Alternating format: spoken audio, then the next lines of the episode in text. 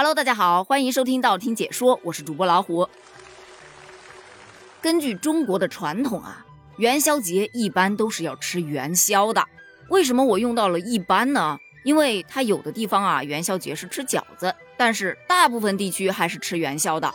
这两天有这样一则新闻上了热搜，说据线上销售情况显示，元宵节前汤圆最畅销。那除了大家最爱吃的啊，卖的普遍比较好的黑芝麻馅的，还有很多奥利奥的呀，咸味汤圆呐，苹果味的、凤梨味的，反正就是各种水果味的，数不胜数。在这一则调查报告最后，他问了一句：“你是喜欢吃元宵呢，还是喜欢吃汤圆呢？”我就纳了闷了，元宵跟汤圆它不是同样的东西吗？抱着有疑问就要去解答的态度。我就去查了一下，原来元宵和汤圆真的不一样。我们来看看它们二者之间到底有什么差别。首先，第一点，名字不一样嘛，有没有一种听君一席话，如听一席话的感觉？如果有，就对了，因为这条是我硬凑出来的。来到下一条，汤圆和元宵放在一起啊，咱们用肉眼是可以区分出来的，因为它们的外形不一样。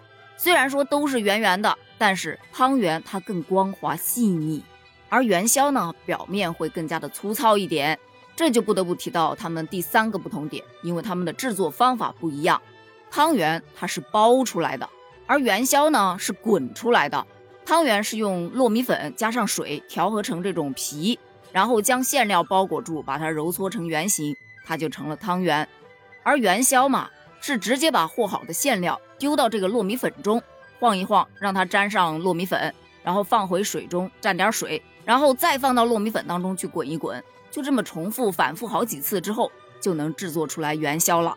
所以元宵它的糯米粉多少，完全就靠它自己滚出来的。第四点就是它们俩的年龄不一样。根据记载呢，汤圆起源于宋朝时期，在当时的明州，也就是现在的宁波市，兴起了一种食物，最早就叫做福圆子。也就是咱们的汤圆了，而元宵呢，据说是起源于元代，在上元节的这一天，根据传统，人们都会食用汤圆，但是北方街上能做汤圆的糕点铺不多，无法及时供应大量的汤圆，因为它又得和面啊，又得和馅儿啊，对吧？于是就发明了这种批量制作汤圆的方法，也就是咱们刚才前面提到的，直接把和好的料，哎，丢到糯米粉里面去滚就好了嘛。所以元宵也是汤圆的精简版。聊到这儿了，你应该了解到元宵和汤圆的区别了吧？那咱们再来聊下一个话题，你知道吗？今年你是连过两天的情人节啊，因为二月十四日是西方的情人节，而二月十五日就是古代的情人节了。那些为情人节送礼物已经送到破产的小情侣们，就不要往后听了啊，省得还得破费。因为在古代，元宵节真的是情人节。相信看过古装影视剧的都知道，在元宵节的这一天，街上都是放花灯、猜灯谜，男主女主总会在人海当中擦身而去，反正最终总是会相遇的。那时候街上的小情侣不一定比现在西方情人节的这一天街上的小情侣少啊。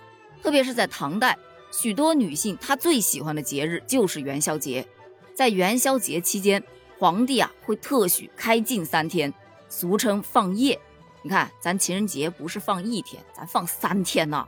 那些平素里很少抛头露面的女子，在元宵节的时候，她就可以和男子一样不出家门，出去东摸摸西看看，逛一逛，买一买，偶遇一下，对吧？往往她就能成就一段佳话。所以网友们都在说啊，元宵节原来才是中国真正的情人节。那么元宵节是否值得一个法定节假日呢？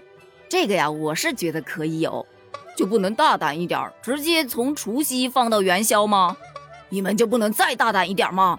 直接从小年放到元宵不行吗？真的是好大的胆子啊！你不知道七天假都是东拼西凑的吗？还到元宵呢？想啥呢？其实我记得我以前小的时候，嗯，元宵节我父母都是放假的，每到那一天，我们都会回到我们爷爷奶奶还有外公外婆家里去吃元宵。吃完了之后，都会到街上去放花灯啊，还有放烟花、放鞭炮，还有很多很多的灯谜可以猜。特别是在图书馆呢，或者是一些小的商店门口，都会有那种猜灯谜的活动。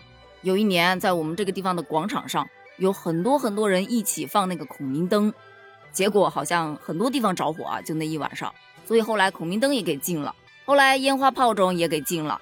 现在就算你提着一个花灯，你都不知道可以上哪儿去玩儿，感觉又没有节日的氛围了。关于这件事儿，你怎么看呢？欢迎在评论区给我留言哦，咱们评论区见，拜拜。